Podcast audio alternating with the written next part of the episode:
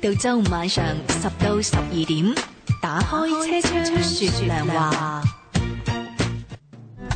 嚟到小周末嘅晚上十點嘅零五分，歡迎大家繼續嚟到呢個無限大嘅和諧號車廂裏邊啦，同我哋一齊吹下水、攤唞下。咁啊，逢星期五大家都會知道噶啦，直播室裏邊呢，都會有大家非常之熟悉嘅一位嘉賓，就係蘇敬師傅啦，蘇師傅。係你好啊，文文，係你好。係晚上好，係咁誒，呃大家咧想同阿蘇師傅咧溝通嘅話咧，都可以咧就喺新浪微博呢邊咧就係誒蘇敬老師，蘇係江蘇嘅蘇，敬係尊敬嘅敬，蘇敬老師。同樣咧亦都可以咧係揾 DJ 路文文嘅微博嚇，路咧就係馬路嘅路文咧就係文明嘅文。咁揾咗我個微博之後咧，你揾今日十月十九號晚上嘅能量貼，咁你點擊評論咧就可以入到嚟，大家吹水傾偈㗎啦。好，咁啊事不宜遲嚇，阿蘇師傅啊，有係唔少嘅朋友啦想同你傾下偈嚇。嗯好咁首先睇好下呢一位咧叫做廣州三三零九七嘅朋友，誒、一位男生嚟嘅，咁嗯佢咧就係、生於一九八一年農曆嘅十一月二十七號就丑時嘅。嗯，咁佢想問嘅呢，就係姻緣會幾時到啦，咁同時亦都想問下自己嘅事業啊、財運同埋健康會係點嘅。好噶好噶，嗱你聽住下啦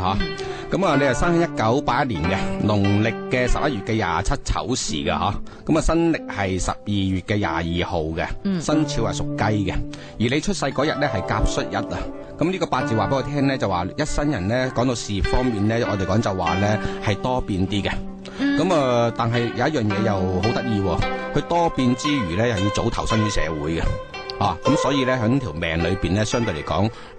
我哋講就話咧，冥冥中要見識下多啲咯，嗯即係做多啲行業啦，啊，咁更加會着數啲啦。咁而講到婚姻方面咧，一定要遲婚啦。咁特別而家行緊呢個運咧，由廿六歲至三十五歲前咧，原來點樣識都好啦，好容易走嘅，嚇、係唔啱嘅，哦，係啦係啦係啦。咁啊，咁所以冇咧得改。㗎，冇誒得改都有變。得改嘅，咁啊，即係誒揀擇唔好咁多啦，咁啊自然改咗啦，係咪？嗯咁其實佢唔會冇嘅，係咁啦。 fit 嗯佢嘅女生會係點呢？咁啊，其實佢個八字咁嘅，誒、你聽到實啦，原來等大，腰粗少少，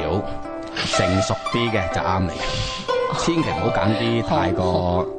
誒美麗嗰啲啦吓。嗯哦，咁係樣啦，啊。咁啊，如果譬如話咧，真係瘦身啲嘅人啊，咁相對嚟講唔長久咯。即係身材好啲嘅就係啦，係啦，咁樣樣。啊咁啊，標慢青啲啲嘅，咧都唔係啦，係啦，長係久啦。咁而且呢個運咧，相對嚟講仲要係咁樣樣嘅。佢因為行緊事業運啊，嗯咁啊不斷咧就包括埋長輩啊、誒、老人家啊，注意下啲身體哦啊，同埋咧仲有一個就話點樣樣咧。而家入呢個運嘅時候咧，就要留意啦。誒、見到上司嘅時候咧，多啲一係避讓，一係咧尊重多啲，因嗯為咧喺呢個八字裏邊咧行到而家呢個運咧，相對嚟講上司會對其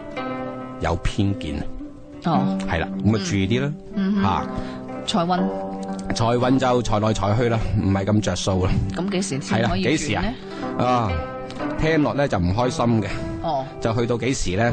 去到嗰個四廿六歲打後啊，哇！嚇，而家先三廿二，咁啊慢啲咧，唔怕哇噶。十幾其實年喎咧，雖然話命運係安排係咁樣樣啊，嗯其實只要你努力咧，真係同我哋所講嘅嘢，可能偏偏係唔同咗嘅。嗯啊，只要爭取就得噶啦。特別係行到三十六歲嗰時候咧，因為呢個運咧，相對嚟講係改變咗好大好大嘅。嗯哼。咁啊，怕你而家咧由廿六歲至三十五歲呢個階段咧，突然間咧，即係有啲嘢會放棄啊，或者各方面嘅嘢冇信心啊，因為行緊金運，金運住咩面子啊，嗯好驚好驚你因面子而誒、呃放棄咗好多嘢啊，咁就反而唔係咁好。啊哈嗯，注意咁下啦。嗯健康方面咧，健康方面注意下個呼吸系統啦，係啊，同埋個腸胃方面，因為呢個八字咧，千祈唔好食咁多生冷嘢啊，嗯容易肚瀉啊。哦，啊，咁但係有一樣嘢好嘅，好喺邊度咧？